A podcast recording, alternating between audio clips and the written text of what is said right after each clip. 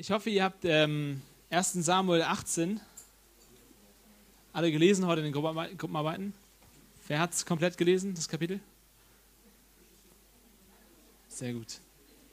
Ich möchte gerne, dass wir nochmal in einen Vers reingucken.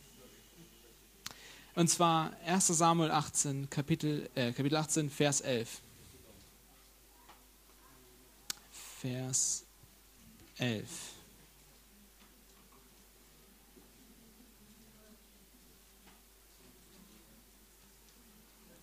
Wenn ihr es gefunden habt, sagt, sprich, o oh Herr.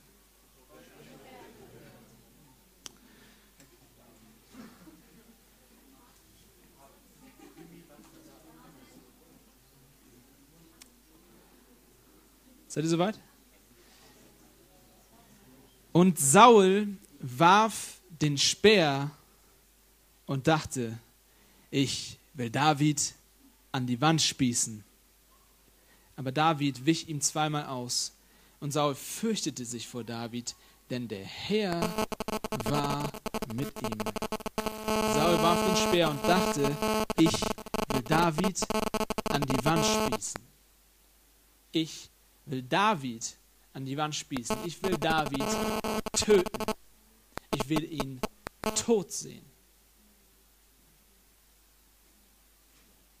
Ich weiß nicht, wer von euch ähm, den äh, Apologeten Ravi Zacharias kennt. Vielleicht kennen ihn einige von euch. Ich habe ihn sehr gern. Ich, ähm, ich höre gern von ihm, lese gern von ihm. In, in, seinem Buch Can Man Live Without God schreibt er eine Geschichte über einen Malcolm Muggeridge, den kennt keiner von euch, ist auch in Ordnung, ist ein sehr bekannter Journalist des letzten Jahrhunderts, der zum Beispiel Mutter Teresa bekannt gemacht hat. Also er ist nach Indien gegangen und hat sie dort gefunden und äh, über sie geschrieben und dadurch ist sie so bekannt geworden.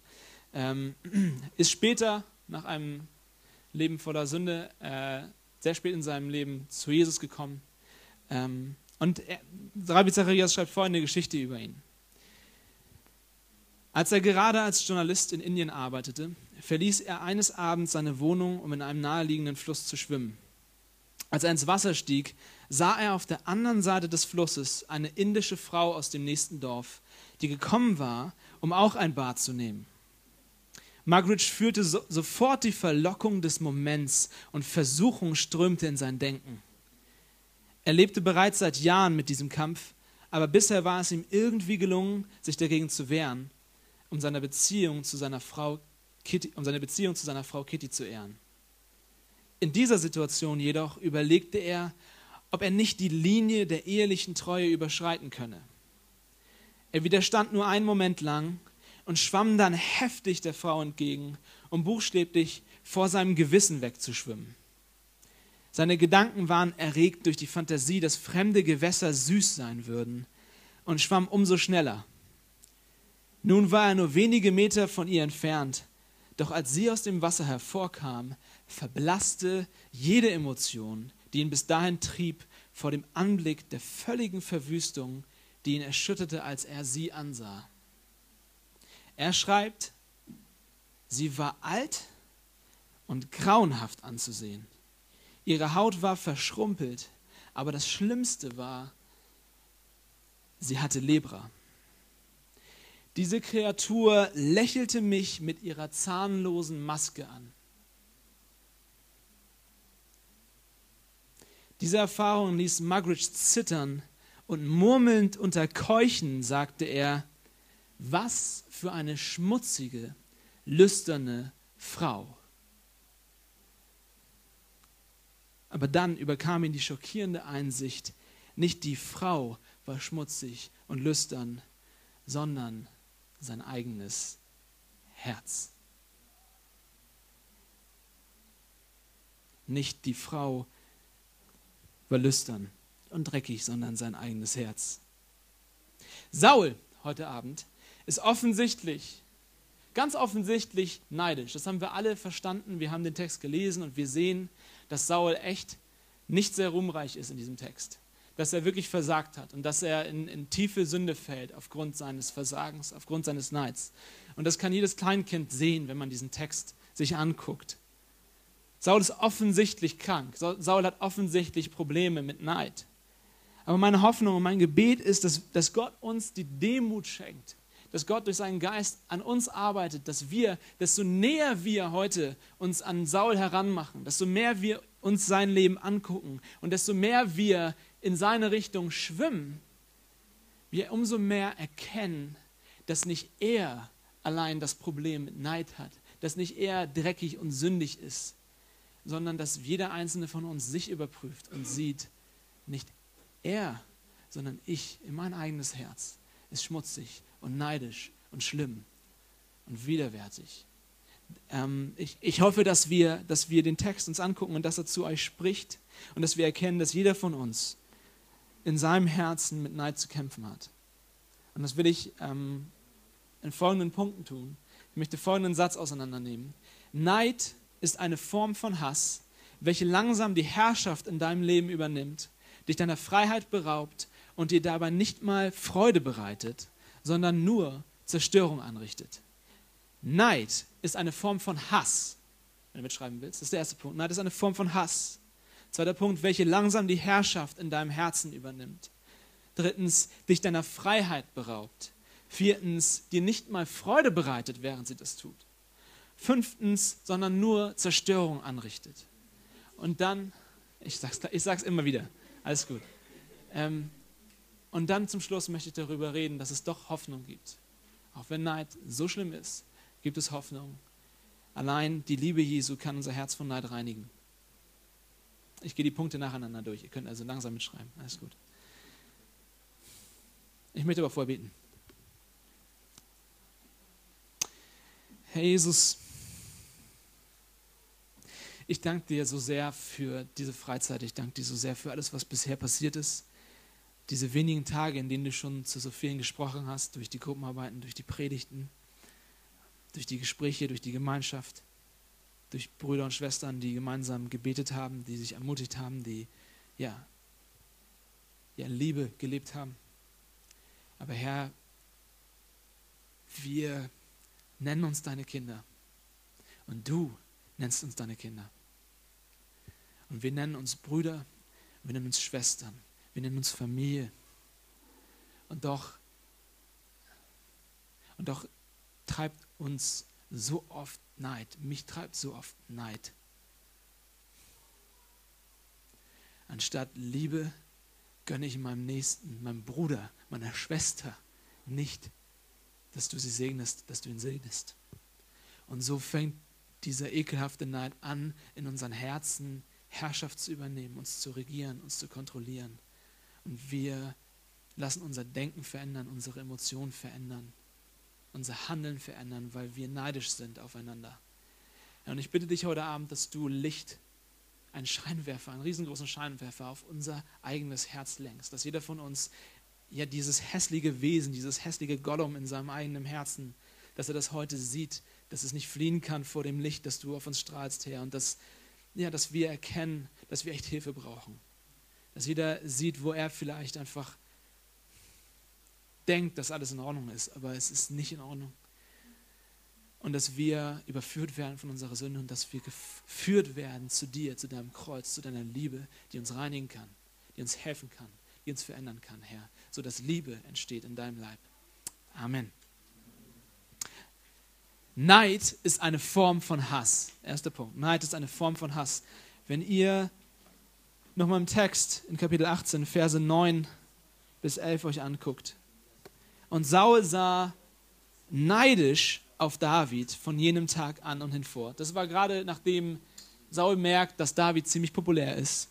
Und Saul sah neidisch auf David von jedem Tag an und hinfort. Und es geschah am folgenden Tag, dass ein böser Geist von Gott über Saul kam und er geriet im Innern des Hauses in Raserei. David aber spielte die Zither mit seiner Hand, wie er täglich zu tun pflegte. Und Saul hatte einen Speer in der Hand. Und Saul warf den Speer und dachte, ich will David an die Wand spießen. Er will töten, er will morden aufgrund seines Neides. Saul ist nicht irgendwie nur in seinem Herzen ein bisschen neidisch, sondern es führt dazu, dieser Neid führt dazu, dass er bereit ist, einen Mord zu begehen. Und in Vers 29, zweite Hälfte davon, lesen wir, und Saul wurde für immer Davids Feind. Er wurde für immer Davids Feind. Das ist quasi die Definition von Hass. Wenn ich jemanden hasse, dann bin ich für immer sein Feind. Dorothy Sawyers schreibt, übrigens ganz coole Romane schreibt, aber abgesehen davon, Neid beginnt damit nachvollziehbar zu fragen. Also Neid beginnt mit einer völlig plausiblen Frage, die erstmal uns okay vorkommt. Warum sollte ich nicht genießen, was andere genießen? Neid fängt mit einer harmlosen Frage an, nämlich da kriegt jemand was Tolles, tut etwas Tolles, hat Erfolg, was auch immer. Und ich frage mich, warum kann ich das nicht auch haben? Das ist erstmal noch ein ganz harmloser Gedanke. Neid beginnt damit nachvollziehbar zu fragen, warum soll ich nicht genießen, was andere genießen, aber endet damit zu verlangen, warum sollten andere genießen, was ich nicht genieße. Es fängt damit an zu fragen, warum genießen die, äh, warum kann ich das nicht auch haben? Und es endet damit zu verlangen, wenn irgendjemand anders, wenn, wenn ich das nicht haben darf, dann darf das auch niemand anders haben.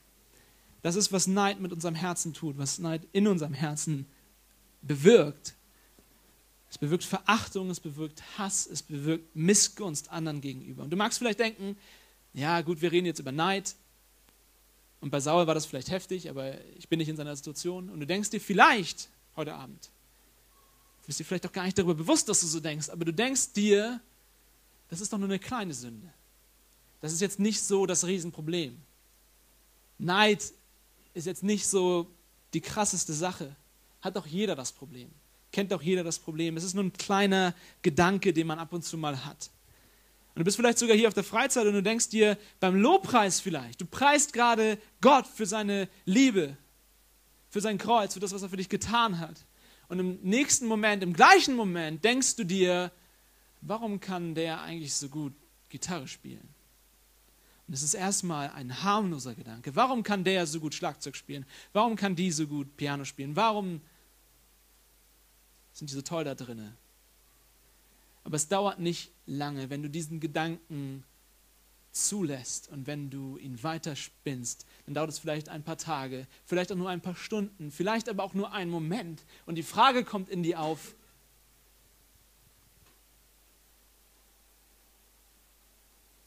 Darf er so gut Gitarre spielen, wenn ich das nicht darf?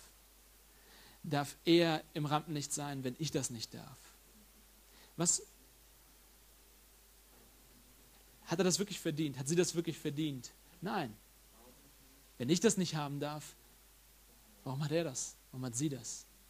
Dein Herz fängt an, Kreise zu drehen um eine Person, und es fängt an, eine Person zu hassen, eine Person zu verachten, eine Person in deinem Herzen schlecht zu reden. Jeder von uns kennt das. Ich möchte, ich möchte, dass ihr euch selbst überprüft, dass ihr selbst in eure Herzen guckt, euch ehrlich fragt, ob ihr das nicht immer wieder erlebt, dass ihr Menschen anseht, lächelt, vielleicht Freunde von euch, aber in eurem Herzen aufgrund von Neid ihr anfangt, der Person Schlechtes zu wünschen, euch darüber freut, wenn mal was nicht klappt euch darüber freut, wenn die Person mal versagt. Ihr euch freut, wenn irgendwer sich schlecht redet, wenn ihr hört, dass über sie gelästert wird und ihr denkt, hm, ich könnte einschreiten, ich weiß, dass es nicht wahr ist, aber ich sage jetzt mal nichts. Denn ihr gönnt der Person Leid aufgrund eures Neids. Ist wie bei Kindern. Jeder von euch kennt das. Mein Sohn ist noch nicht so drauf, weil er noch zu klein ist. Aber es wird kommen bei ihm. Und bei euch allen war das auch so. Wenn ihr Geschwister habt, ganz besonders. Da, da hat dein Bruder, deine Schwester, hat auf einmal ein Spielzeug bekommen oder ein Eis oder was auch immer. Und Neid beginnt in, in dem Kind. Du siehst es förmlich, wenn du ein Kind beobachtest. Es beginnt bei ihm zu rattern. Warum habe ich nicht so ein Spielzeug? Warum habe ich nicht so ein Eis? Und es beginnt sich zu fragen, kann ich irgendwie an dieses Spielzeug kommen? Kann ich irgendwie an dieses Eis kommen? Und versucht, Kinder klauen dann einfach, nehmen dann einfach mit. Letztens war in der Kinderstunde ein Junge, der hat irgendwie die ganze Hose voller kleiner Spielzeugautos gehabt. Und es war sehr lustig zu sehen, wie die Eltern so fragten, wo hast du das her? Von zu Hause. Und dann, aber du hast die Hose nicht voller Spielzeuge gehabt, als du hergekommen bist. Und dann fing er sofort richtig an zu weinen, weil ihm klar geworden ist, dass er geklaut hat. Ähm, und dann kamen irgendwie 300 Autos aus dieser Hosentasche. Kinder, Kinder sind da sehr einfach gestrickt. Aber wenn das nicht klappt, Wenn, du nicht einfach, wenn Kinder nicht einfach wegnehmen können, was machen sie dann? Wie oft habe ich das erlebt oder ich auch getan oder du auch getan, dass du nicht das Spielzeug von deinem Bruder oder von deiner Schwester haben konntest und was hast du gemacht? Du hast es auf den Boden geschmissen, du hast es kaputt gemacht, weil du, wenn du, wenn du es nicht haben kannst, du es auch nicht jemand anderem gönnst. Wer von euch hat das schon mal gemacht? Danke für eure Ehrlichkeit. Kinder. Kinder sind nicht so gut in der Lage, ihre Emotionen zu verbergen, wie wir das tun. Das heißt nicht, dass wir heiliger oder dass wir besser sind als Kinder. Das heißt einfach nur, dass wir besser kaschieren können, was Kinder nicht kaschieren. Im Leben von Saul führt dieser Neid, wir können das hier wirklich sehen in dem ganzen Abschnitt, in seinem ganzen Leben. In diesem, dieser Neid führt zu einer der schlimmsten Sachen, dem Versuch, einen anderen Menschen das Leben zu nehmen. Jesus hat gesagt in Matthäus 5, Vers 21, ihr habt gehört, dass zu den Alten gesagt ist, du sollst nicht töten. Jesus sagt, ihr alle kennt das Gebot. Zehn Gebote, du sollst nicht töten. Und dann sagt er was Krasses, er sagt, ich aber sage euch, dass jeder, der seinen Bruder hasst, dem Gericht verfallen sein wird. Und das macht er in der Bergpredigt, ihr, ihr alle kennt diese Geschichte, wo er das Gesetz noch tausendmal krasser macht. Er sagt, Ehebruch ist nicht nur, wenn du mit jemandem, der nicht dein Ehepartner ist, schläfst, sondern allein, wenn du mit lüsternen Augen jemanden anguckst. Also er, er sagt, es beginnt schon viel früher. Er will uns zeigen, es beginnt im Herzen, nicht erst in der Tat. Und das gleiche macht er mit Mord. Er sagt, es ist nicht allein, dass du jemanden tötest, das Problem, sondern allein, wenn du hast. Wenn du jemanden hast, dann hast du in deinem Herzen im Prinzip schon gemordet. Du bist schon den ersten Schritt in Richtung Mord gegangen. Neid, Neid ist Hass. Neid ist so ein Hass, dass er bis zum Mord führen kann. Deswegen frage ich dich, gönnst du anderen Misserfolg? Gönnst du anderen Leid? Und andersrum gefragt, missgönnst du anderen Erfolg oder Segen? Vergleich das mit Abel. Wir haben letztens Abel im Hebräerbrief behandelt. Kein, der erste Mord in der Geschichte der Menschheit. Der erste Mord in der Geschichte der Menschheit. Warum? Neid. Warum hat er etwas, was ich nicht habe? Warum mag Gott ihn? Oder warum mag er sein Opfer? Und warum hat er meins nicht angenommen? Die Folge davon ist Mord und es zieht sich durch die ganze Schrift. Wir könnten echt lange damit verbringen, durch die ganze Schrift zu gehen und all die Dinge zu sehen, wo Neid das Problem ist. Josef ist auch so eine wunderbare Geschichte, das haben wir auch lange im Gottesdienst gehabt jetzt. Was ist der Grund, warum Josef all das Leid durchleben muss? Weil seine Brüder allesamt neidisch sind. Und ich bin mir sicher, ein, ein äh, Kommentator hat, hat geschrieben, äh, wenn Adam einen Bruder gehabt hätte, wäre Adam bereits zum ersten Mörder geworden.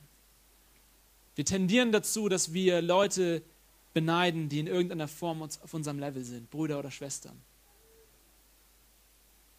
Neid hat ganz am Anfang der Geschichte angefangen, in unseren Herzen Mord und Totschlag zu bewirken. Es ist nicht irgendeine kleine Sünde, das ist mein Punkt. Es ist nicht irgendeine Kleinigkeit, hey, Hashtag, jeder ist mal neidisch. Wir sprechen von einem tiefgehenden, echten und bitteren Hass. Von Hass. In der Geschichte der Kirche hat man, vielleicht kennt das einige von euch, die Sünden versucht in verschiedene Schwierigkeits- oder nicht Schwierigkeitsgrade, sondern äh, es ist leicht zu sündigen, immer, ähm, schwere Grade zu unterteilen. Und wir sind nicht katholisch, aber trotzdem, es ist nicht, nicht alles unbedingt total falsch. Es gibt diese sieben Todsünden, vielleicht habt ihr schon mal davon gehört. Es gibt diese sieben Todsünden und man hat im 6. Jahrhundert äh, die, die aufgezählt und gesagt, das sind die sieben Todsünden. Man wollte damit sagen, das sind besonders schlimme Sünden, weil aus diesen Sünden gehen alle anderen Sünden hervor. Das sind diese Wurzelsünden, aus denen alles andere hervorgeht. Das ist Stolz, Neid, Begierde, Lust, Gefräßigkeit, Wut, Faulheit. Das sind die sieben Todsünden.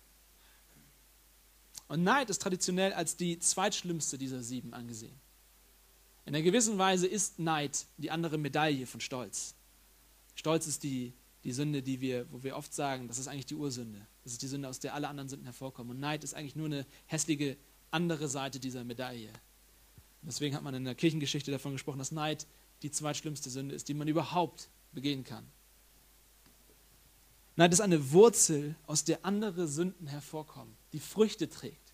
die sehr hässliche Früchte trägt. Es wird nicht lang dauern und das, was du gerade noch in deinem Herzen gedacht hast, zeigt sich später in deinen Handlungen. Du hast vielleicht bisher eine Freundschaft gehabt und das ist super interessant, wenn ihr in Kapitel 16 mal nachher gucken wollt. Vers 21. Saul und David waren Freunde, bevor das alles passiert ist.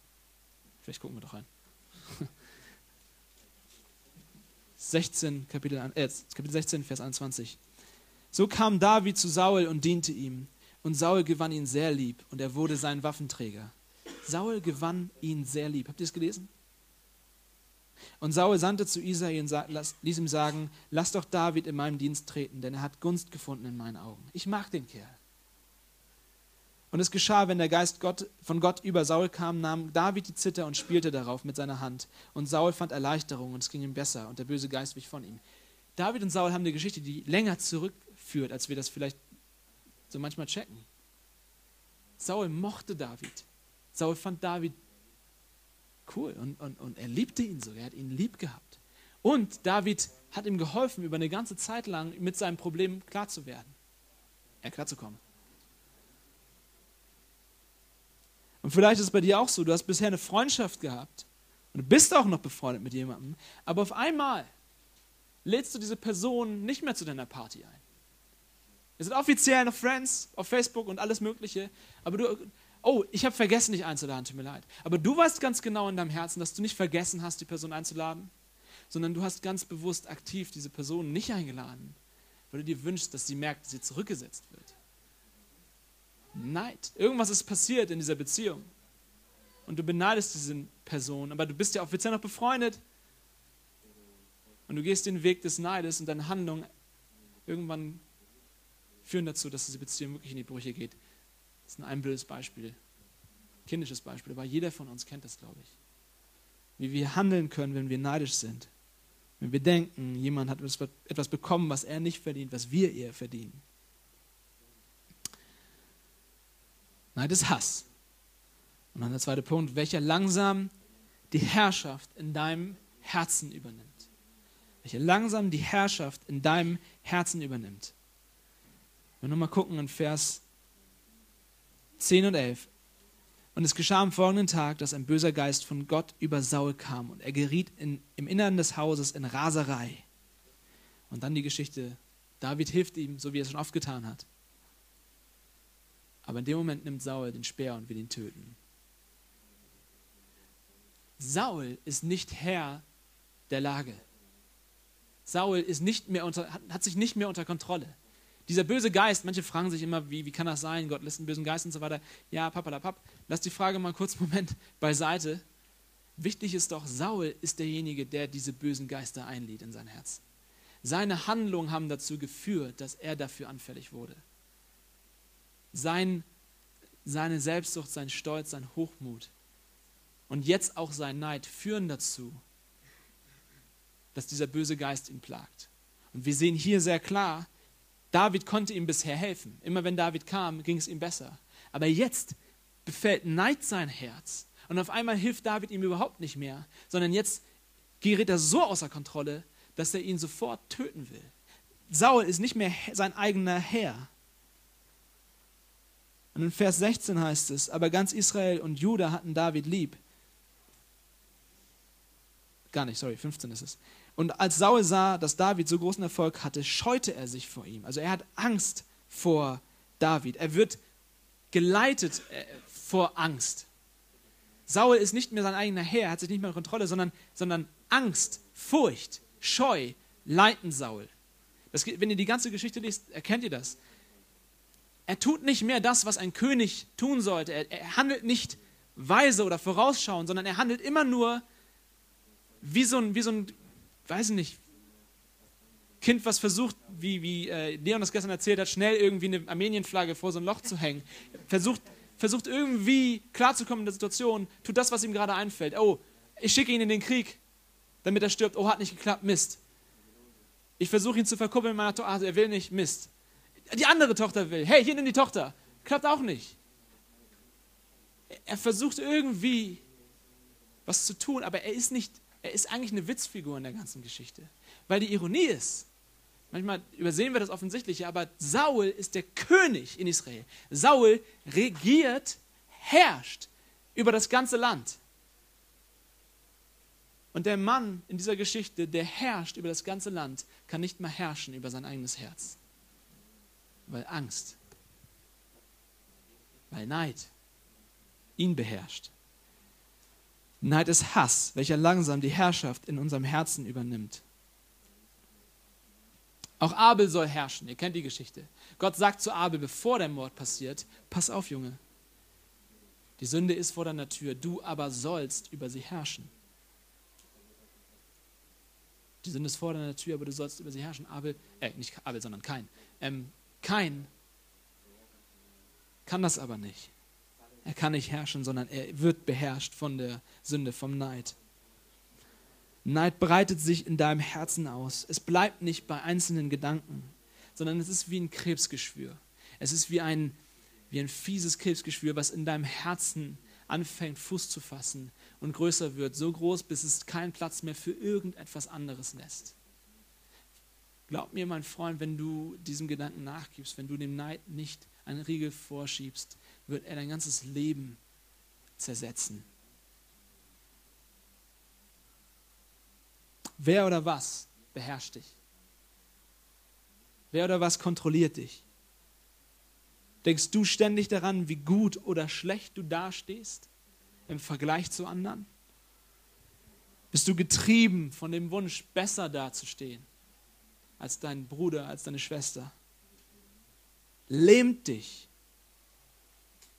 Lähmt dich die Verwundung oder die, lähmen dich die Wunden vergangener Erfolge von anderen? Du selbst kriegst nichts mehr gebacken, weil andere zu viel gebacken bekommen haben und du verfällst in Neid und frisst dich voll mit Neid, anstatt selbst irgendetwas zu tun. Mein Freund, dein Neid hat schon nach deinem Herzen gegriffen. Das Problem mit Neid ist, dass es eine unheimlich intensive Emotion ist. Es ist so ein intensives Gefühl. So ein starkes, krasses Gefühl. Es fängt so klein an. Der Teufel definiert Heuchler wie folgt. Also wenn der Teufel uns definieren sollte, was ist ein Heuchler? Jemand, ein Heuchler. Dann würde er sagen, jemand, der nicht nach seinen Gefühlen handelt. Das ist übrigens die gleiche Definition, die wir heute in unserer Gesellschaft haben für das Wort Heuchler. Ein Heuchler ist in unserer Gesellschaft jemand, der nicht nach seinen Gefühlen handelt. Aber die Definition, die Jesus uns gibt, ist nicht jemand, der nach, nicht nach seinen Gefühlen handelt, sondern jemand, der nicht danach handelt, wer er wirklich ist. Ein Heuchler ist jemand, der anders handelt, als er wirklich ist. Wenn du ein Kind Gottes bist, aber du lebst hasserfüllt, neiderfüllt, dann lebst du nicht danach, wer du wirklich bist, denn du bist eigentlich ein Kind Gottes. Du bist ein Heuchler. Der Teufel will uns allerdings einreden, dass wir dann Heuchler sind, wenn wir nicht das tun, was unsere Herzen uns sagen, wenn wir nicht danach gehen, was, was unser Herz impulsiv uns vorgibt. Wir denken uns, krass, ich, ich habe dieses Gefühl gegenüber meinem Nächsten, da kann ich nichts gegen machen. So bin ich halt. Und es wird schon richtig sein, was soll ich machen? Wir rechtfertigen viele Sünden auf diese Weise.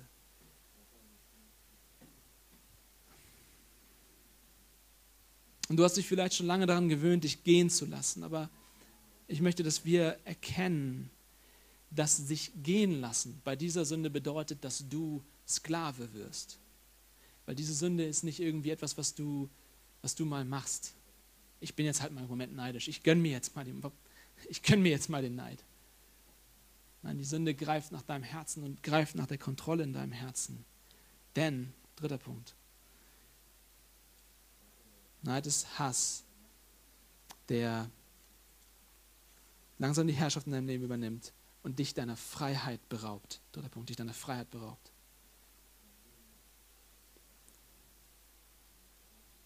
Wir haben es gerade gelesen, Vers 15, und Saul sah, dass David so großen Erfolg hatte und er scheute sich vor ihm. Und in Vers 29 nochmal, da fürchtete sich Saul noch mehr vor David. Angst. Er ist bestimmt von Angst. Saul ist in der ganzen Geschichte völlig unfrei. Es ist immer noch die gleiche Ironie. Saul ist der König. Ihm gehört das ganze Land. Er hat seinen Palast. Er kann tun, was er will. Er hat eine Armee. Er hat alles. Er kann überall Urlaub machen, wo er will. Er hat genug Ressourcen für alles Mögliche, was er will. Aber er ist nicht frei, sondern er ist eingeengt. Warum? Wegen einer einzigen Person. Wegen einer einzigen Person. Er kann nicht ertragen, dass David in seiner Nähe ist. Gibt es in deinem Leben, vielleicht sogar hier auf dieser Freizeit, Personen, die du nicht mehr ertragen kannst? Und nicht, weil sie hässlich sind oder sonst was, sondern du kannst sie nicht mehr ertragen, weil du neidisch auf diese Person bist. Diese Person betritt den Raum und ist nett, aber du, bei dir gehen die Lichter aus, du, du, du, du, du bist sauer, traurig, irgendeine Emotion, irgendwas geht in dir hoch. Warum? Weil du neidisch bist auf diese Person. Du kannst dich nicht über sie freuen. Und es ist irgendwie ironisch, manchmal hassen wir, manchmal verachten wir Menschen aufgrund von Neid. Aber gleichzeitig lassen wir diese Person unser Leben, unser Denken, unser Handeln bestimmen. Wäre es nicht eigentlich schlauer, nicht besser unbedingt, aber schlauer, wenn du jemanden hast oder verachtest, dass du ihn einfach nicht mehr beachtest? Dass du einfach sagst, ach, ist mir egal. Wäre das nicht eigentlich die schlauere Situation, wenn du, wenn, du, wenn du auf jemanden herabschaust und sagst, ah, der ist doof? Dann denk doch einfach nicht mehr über ihn nach. Nein, ironischerweise können wir das nicht. Wenn du neidisch bist, dann bist du neidisch auf eine Person und dieser Neid beschäftigt dich die ganze Zeit. Und diese Person beschäftigt dich die ganze Zeit. Du denkst darüber nach, was mit dieser Person ist. Du denkst darüber nach, oh, hat sie wieder Erfolg? Hat er wieder Erfolg? Steht er wieder gut da? Wir sind so neidisch, dass wir selbst zu Ignoranz nicht fähig sind.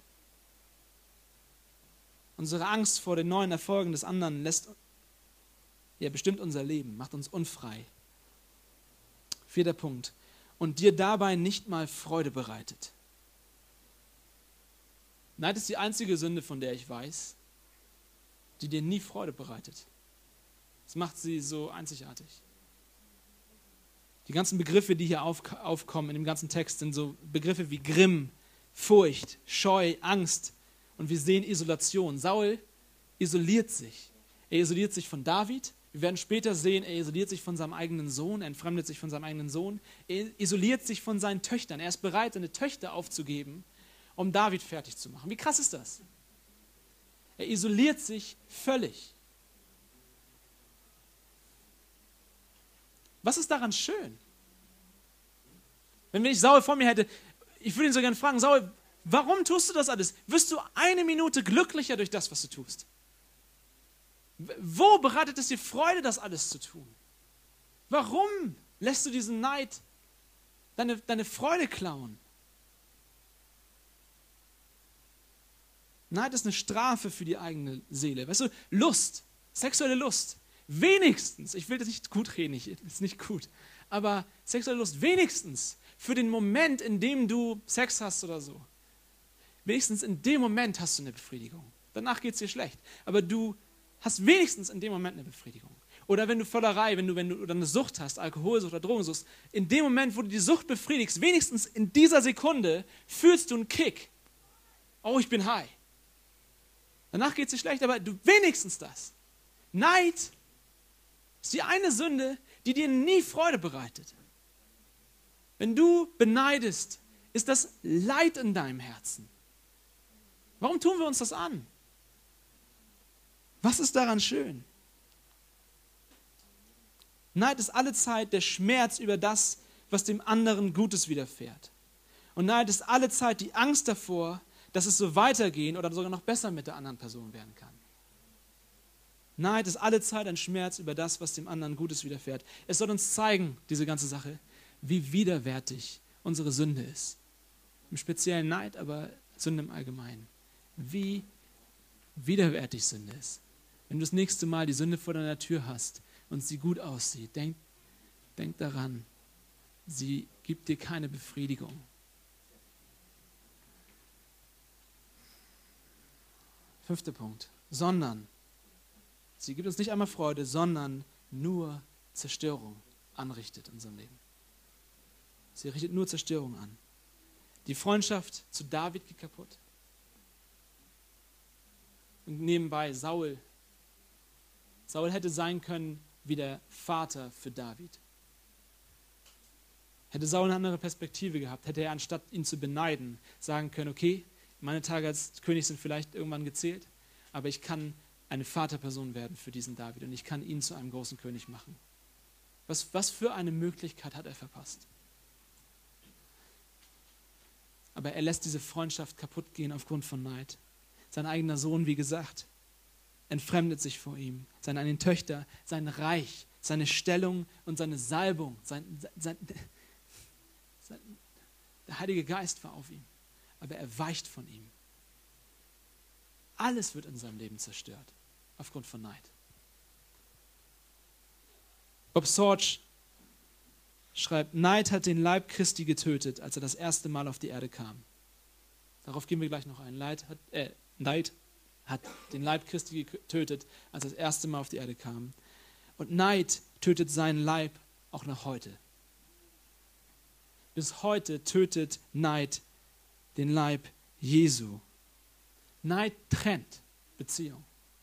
Neid zerstört Beziehung. Es zerstört die Beziehung zu deinem Nächsten. Und dadurch zerstört es auch die Beziehung zu Gott. Weil was sagt Neid? Neid sagt, ich gönne dem nicht das Gute. Es ist falsch, dass diese Person etwas Gutes bekommen hat, Ehre bekommen hat, Ansehen bekommen hat, irgendwas Tolles bekommen hat. Und damit sagst du gleichzeitig, Gott, ich bin unzufrieden mit deiner Herrschaft. Wie kannst du zulassen, dass er etwas bekommt, was ich nicht bekomme? Neid trennt dich von Gott. Und es trennt uns voneinander. Wie viele Kirchen, wie viele Missionsgesellschaften, ich will es mir gar nicht ausmalen, wie viele Kirchen, wie viele Missionsgesellschaften, wie viele Wohltätigkeitsorganisationen sind zerstört worden aufgrund von Neid. Wie, wie viele gute Ideen für das Reich Gottes sind nicht zustande gekommen aufgrund von Neid, wurden im Keim erstickt aufgrund von Neid. Wie oft wurde das Evangelium nicht gepredigt, wie es hätte gepredigt werden können, weil irgendwer neidisch war. Wenn wir das eines Tages im Himmel alles sehen, ich, ich weiß nicht, wie wir darauf reagieren werden. Wenn wir all das klar vor uns sehen können. Und etwas an uns, an uns Jugendleiter, an uns Gruppenleiter, Hauskreisleiter. Es ist eine Sünde, die ganz besonders uns befällt. Ich spreche da aus Erfahrung. Leiter sind sehr anfällig. Wenn du in irgendeiner Position bist, wo du Fürsorge trägst für andere Menschen, dann bist du so anfällig für Neid. Dann wird der, wird der Teufel dich damit versuchen. Bin ich mir ganz sicher. Wieder Bob Sorge. Er schreibt, das Problem des Neids ist nicht primär das von normalen Gemeindemitgliedern, sondern gerade das von Leitern. Würden die Hirten sich vertragen, würden die Schafe gern Gemeinschaft haben. Wenn Erweckung aufkommt, sind es meist nicht die Schafe, die neidisch darauf blicken, sondern die Hirten. Oh, in der Kirche läuft es gut. Ah, die müssen irgendeine komische Irrlehre vertreten.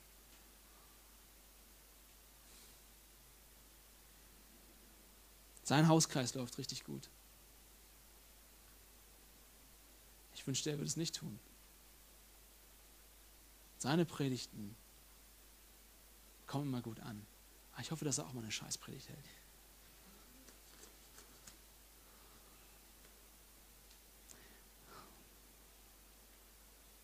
Und an uns Leiter, lass uns erkennen, dass wir anstatt, dass wir als Leiter nicht einfach nur Brüder sind, unter Brüdern kommt immer Neid auf. Wir vergleichen uns immer mit denen, wo wir denken, die, sind, die könnten meine Position in Anspruch nehmen. Lass uns erkennen, dass wir, dass wir nicht wie Brüder denken, sorry, aber wir sind natürlich Brüder, aber, sondern dass wir als Väter denken. Als Vater werde ich niemals neidisch sein auf meinen Sohn. Warum auch? Ich, ich, ich möchte, dass er vorankommt. Auf meinen Bruder bin ich ja dauernd neidisch. Lass uns erkennen, dass wir ein Vaterherz bekommen das, was Saul verpasst hat, lass uns uns nicht verpassen. Jesus sagt zu seinen Jüngern in Johannes 13, Vers 34, ein neues Gebot gebe ich euch, dass ihr euch untereinander lieben sollt, sodass, wie ich euch geliebt habe, ihr auch Liebe untereinander habt. Daran soll jeder erkennen, dass ihr meine Jünger seid, dass ihr Liebe untereinander habt. Das ist das, wie Jesus sich uns vorstellt, dich und deinen Nächsten sich vorstellt. Man soll euch daran erkennen, dass ihr seine Jünger seid, daran, dass ihr Liebe untereinander habt. Das Erkennungszeichen für uns ist Liebe. Was haben wir daraus gemacht? Was hast du daraus gemacht? Wir haben von den sieben Todsünden gesprochen. Es gibt auch sieben Tugenden. Früher gab es nur vier, wusstet ihr das? Es gibt sieben Tugenden im Gegensatz zu den Todsünden. Früher gab es nur vier, bevor das Christentum aufkam.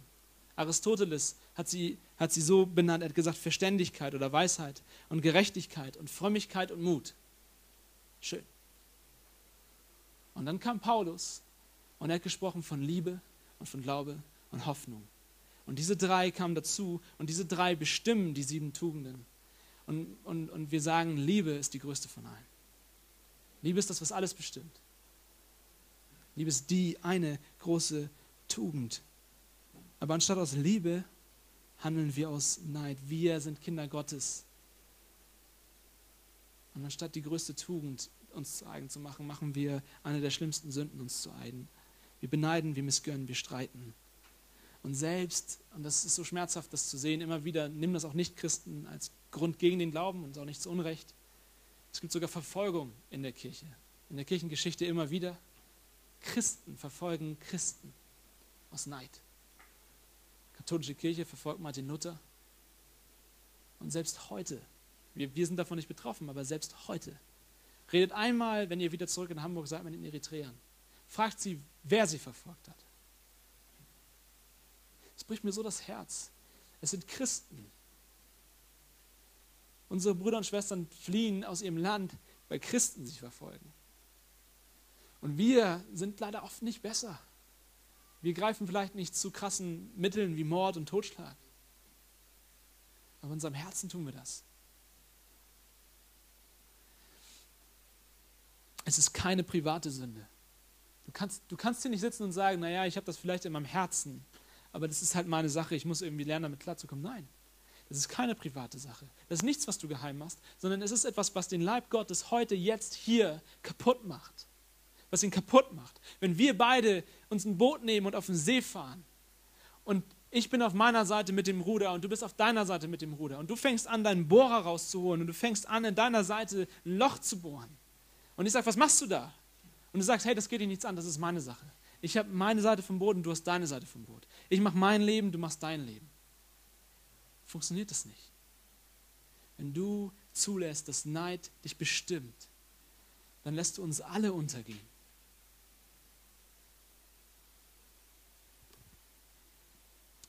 Und zum letzten Punkt. Ich hoffe, dass wir alle jetzt uns selbst reflektieren. Ich wünschte, ich könnte es besser darstellen, ich wünschte, ich könnte es besser noch beleuchten, aber vielleicht reicht es für den einen oder anderen, dass, dass wir unsere Herzen sehen und sehen, oh Mann, nein, das ist eine krassere Sache, als ich das vielleicht geahnt habe. Und ja, ich leide darunter. Aber es gibt Hoffnung. Es gibt Hoffnung für dich.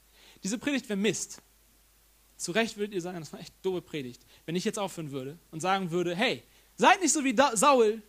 Saul ist doof. David ist toll. Seid so wie David. Das wäre richtig dumm. Weil es ist nicht so, dass es gewisse Leute gibt, die sind einfach neidisch und andere, die sind einfach besser drauf und die neidischen sind halt doof und die kommen halt nicht in den Himmel und die anderen sind halt besser, sondern jeder einzelne von uns hat mit dieser Sünde zu kämpfen. Jeder einzelne von uns hat dieses Problem.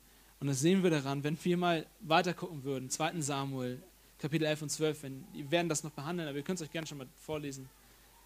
David macht genau das Gleiche. Hier ist David der Held. Im zweiten Samuel macht David genau das Gleiche. Was macht er? Er sieht von seinem Balkon runter und er sieht eine hübsche Frau. Und er sagt sich, warum soll Uriah so eine heiße Schnitte haben, aber ich nicht? Nein. Und er geht los und was tut er? Er tut das genau Gleiche wie Saul. Er sagt wie Saul zu David, hey, geh in den Krieg, damit du stirbst. Bei ihm klappt es nicht. Aber Saul, David macht genau das Gleiche. Er sagt zu Uriah, hey, ich will, dass du an die Front gehst für mich, damit du dort stirbst. Und bei ihm klappt's. Und Uriah stirbt. David ist nicht die Hoffnung in diesem Text. David ist nicht das tolle Beispiel in, in, diesem, in diesem Buch. Es ist nicht so, dass wir sagen, hey, Saul ist doof, David ist toll, lass uns alle so sein wie David. Das ist nicht die Moral der Geschichte. Nein, die Hoffnung ist allein, die Liebe Jesu kann dein Herz von Neid reinigen. Allein, einzig und allein, die Liebe Jesu kann dein Herz von Neid reinigen. Wenn ihr einmal ganz kurz überlegt, die Gesamtaussage, wenn wir das Gesamt, die, ganz, die beiden Bücher Samuel zusammennehmen und gucken, was will der Typ eigentlich sagen, der das geschrieben hat? Was ist die Aussage von dem ganzen Text? Dann könnte man sagen, das Volk möchte einen menschlichen König. Das Volk sagt zu Gott, wir wollen einen menschlichen König, aber Gott ist derjenige, der ihr König sein möchte. Die Aussage ist, Gott will euer König sein und Gott ist der Einzige, der ein würdiger König sein kann. David in der ganzen Geschichte ist nur ein Schatten eines besseren Königs, der noch kommen wird. David wird auch von Neid erfüllt und auch von Sünde erfüllt. Er ist aber in bestimmten Momenten einfach ein Schatten auf einen, der noch kommen wird, der es besser machen wird. Gott selbst wird kommen und der König werden. Gott selbst wird kommen und die Herrschaft übernehmen. Was sagt Jesus, als er auf die Erde kommt und als er seinen Dienst beginnt? Er sagt, tut Buße, denn das Reich Gottes ist nah herbeigekommen. Ich brech die Herrschaft Gottes an. Ich bin Gott. Ich bin der König. Ich bin der, den David nur lächerlich dargestellt hat. Nur winzig, nur ein Schatten von ihm war. Jesus ist der bessere David. Er ist der König, der aus reiner Liebe, es ist wichtig, dass wir es unterstreichen, aus reiner Liebe sein Leben für unseren Neid lässt. Lass uns zum Abschluss gucken in Matthäus 27.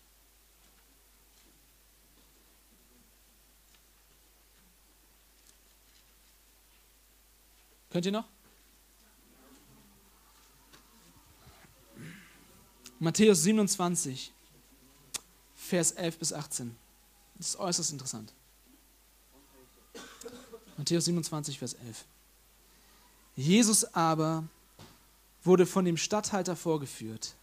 Und der Statthalter fragte ihn und sprach, bist du der König der Juden? Bist du der, den David nur darstellen sollte? Bist du der bessere David? Bist du der König der Juden? Jesus aber sprach zu ihm, du sagst es. Das ist übrigens die einzige Antwort, die er in diesem Text kriegt. Und als er von den Hohenpriestern und Ältesten angeklagt wurde, antwortete er nichts. Ist mir alles egal, was ihr sagt. Aber er antwortet auf diese Frage, bist du der König der Juden? Ja, ich bin's. Da spricht Pilatus zu ihm, hörst du nicht, wie vieles sie gegen dich vorbringen? Und er antwortete ihm auch nicht auf ein einziges Wort, sodass der Statthalter sich sehr wunderte. Zum Fest aber war der Statthalter gewohnt, Volks der Volksmenge einen Gefangenen loszugeben, den sie verlangten. Sie hatten aber damals einen berüchtigten Gefangenen mit Namen Barabbas. Als sie nun versammelt waren, sprach Pilatus zu ihnen, wen wollt ihr, dass ich euch losgeben soll, Barabbas oder Jesus, der Christus genannt wurde? Und jetzt kommt ein sehr interessanter Zusatz von dem Schreiber des Matthäus-Evangeliums. Er sagt uns, was in dem Herzen der Leute abgeht. Denn er wusste, dass sie ihn aus Neid überliefert hatten.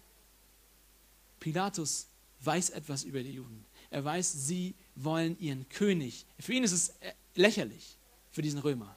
Aber er denkt sich, diese Juden wollen ihren König töten, weil sie neidisch auf ihn sind. Die Juden töten ihren eigenen König, weil sie neidisch auf ihn sind. Was ist, wenn du hier sitzt und du hast all das gehört über Neid und wie schlimm es ist? Und vielleicht dich selbst analysiert und gesehen, ja, ich habe da echt ein Problem und was soll ich jetzt dagegen machen? Was ist die Hoffnung? Was kann dir helfen? Meine Antwort ist, Jesus Christus kam in seiner Liebe herab. Er ist der wahre König. Ihm gebührt wirklich alle Ehre. Er verdient wirklich alles Lob. Du kannst über ihn nicht sagen, hey, ich gönne ihm das nicht, weil er, ihm, ihm gehört alles. Und er hat alles aufgegeben, damit er für deinen Neid stirbt. Er ist, es ist benannt hier im Text. Er stirbt wegen unseres Neids.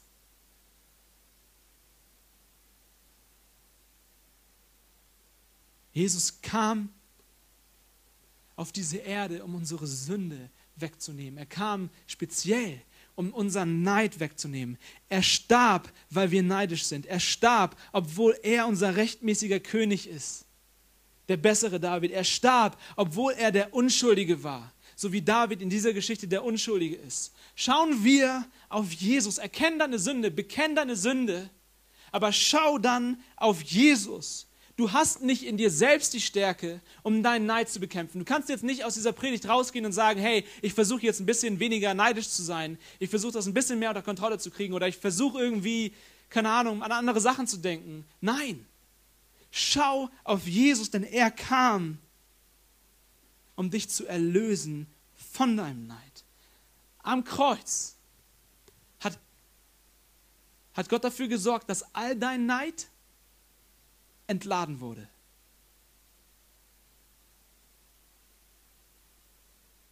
Er wurde gekreuzigt aus Neid.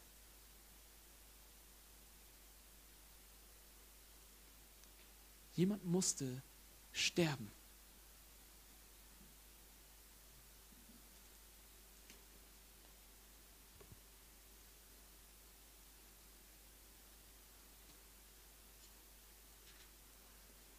In Philippa 2.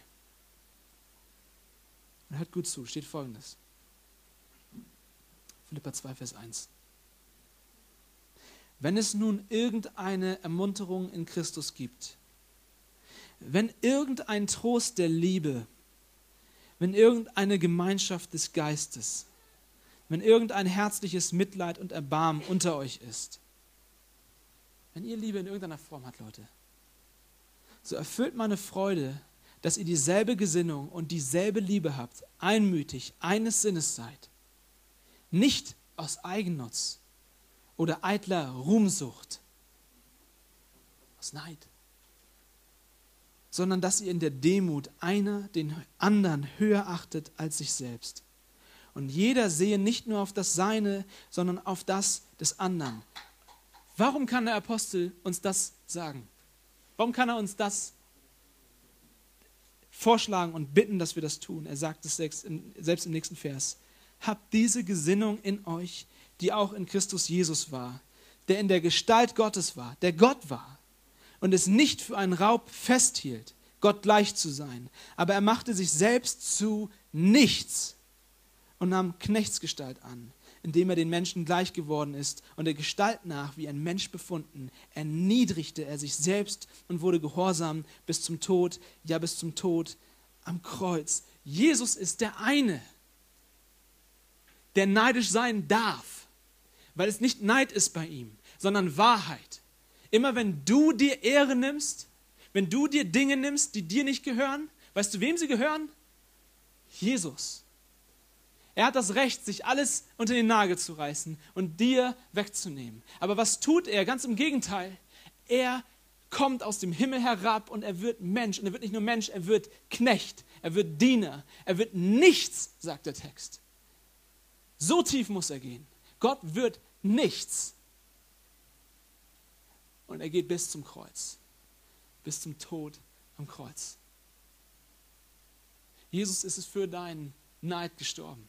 Jesus hat deinen Neid vergeben, hat deinen Neid besiegt, indem er dafür gelitten hat, indem er akzeptiert hat.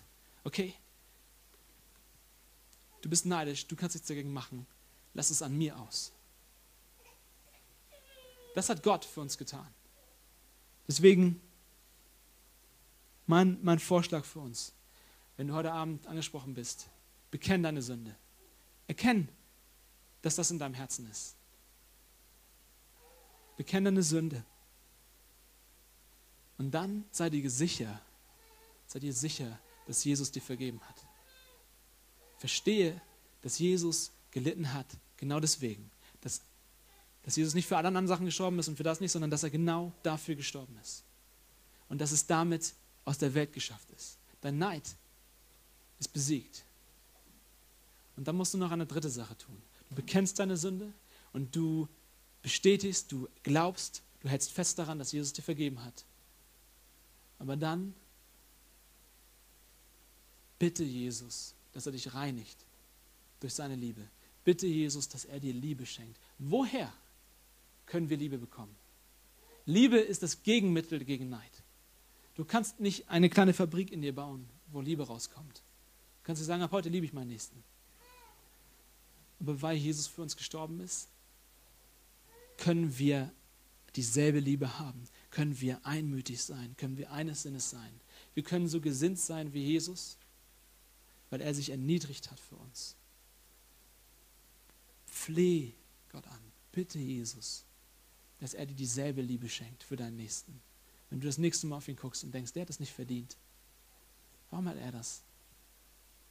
Erinnere dich an Jesus, wie er auf uns herabgeguckt hat und sieht, sie haben das nicht verdient, aber ich komme und ich sterbe für sie.